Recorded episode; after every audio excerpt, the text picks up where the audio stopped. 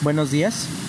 El día de hoy Dios nos habla a través de Primera de Juan 1:9 y dice: Si confesamos nuestros pecados, él es fiel y justo para perdonar nuestros pecados y limpiarnos de toda maldad. Cuán maravilloso es saber que fuimos liberados de la ley del pecado y de la muerte.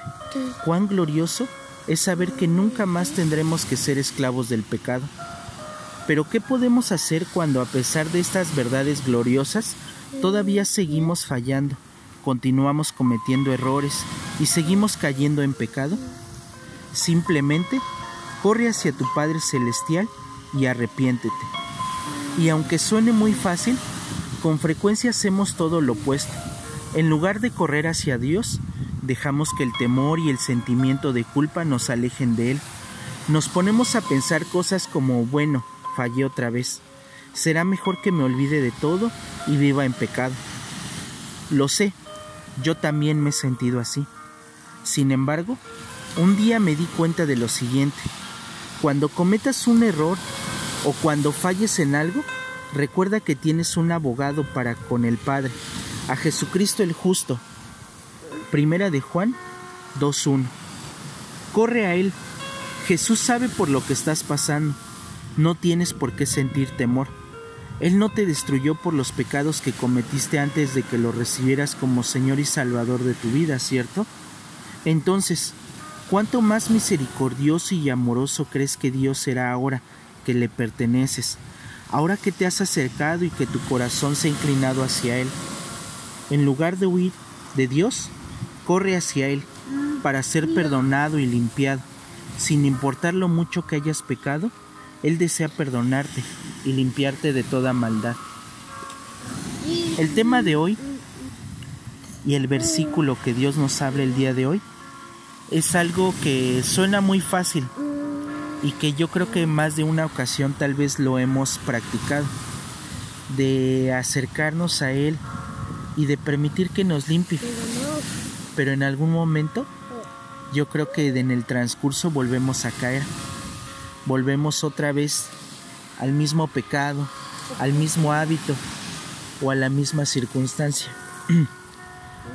Pero muchas veces el hecho de hacer eso, la realidad es de que nos lleva a la destrucción.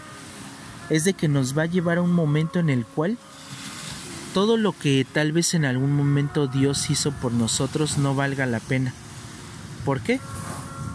Porque la idea es de que nosotros como sus hijos seamos perdonados, que nosotros como personas podamos ser íntegros, podamos tener carácter, porque Él nos hizo a su semejanza.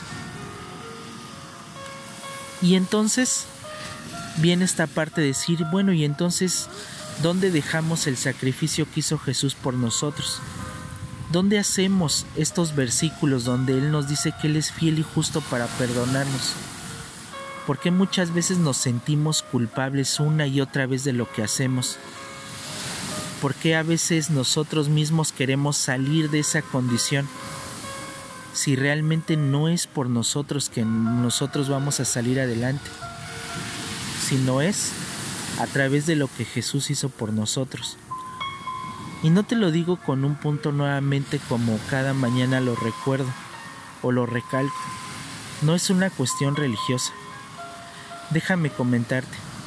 En algún momento cuando empecé a buscar de la presencia de Dios, pero de una forma en la que tal vez yo ya no encontraba un lugar a donde ir, unas algo que realmente para mí yo dijera me iba a dar un carácter o tal vez también un hartazgo de lo que yo estaba viviendo en mi vida entonces tomé la decisión, tomé ese llamado que en algún momento sentí de parte de Dios de decir, búscame. Y busqué y aunque tal vez en algún momento me sentía alejado, sentía que no me escuchaba, poco a poco y conforme fui avanzando, Dios cada día me iba hablando. Dios cada día iba escuchándolo, mi sentir, lo que yo tenía. Y cada día cada día que iba pasando, iba forjando mi carácter, cada día iba haciendo algo en mi vida. Y poco a poco me voy dando cuenta que conforme voy avanzando, me voy convirtiendo en aquel hombre que en algún momento yo quise ser, que según yo iba a comprender que yo lo iba a hacer, pero no se pudo, no se pudo y no se puede bajo mi sabiduría, bajo mi entendimiento, mi razonamiento, sino todo fue a través de Jesucristo, quien Él es quien nos perdona. Él es quien vino por nuestra vida, por los, por los perdidos. Así es de que el día de hoy, como cada mañana, te invito a que busques de Él. Te invito a que permitas que Él hable a tu vida que te perdone tus pecados, todas aquellas cosas que tal vez no están bien, o esas situaciones en las que una y otra vez cae. Y si tal vez en algún momento como yo sentías que tu vida iba como una montaña rusa, el mejor momento y, el, y la mejor situación que tienes que hacer para que tu vida ya no sea una montaña rusa es acercarte al Padre porque Él está con los brazos abiertos, esperando a que te acerques. Solo es cuestión de que tú hables, de que tú abres tu corazón y de lo demás Él se va a encargar. Oremos.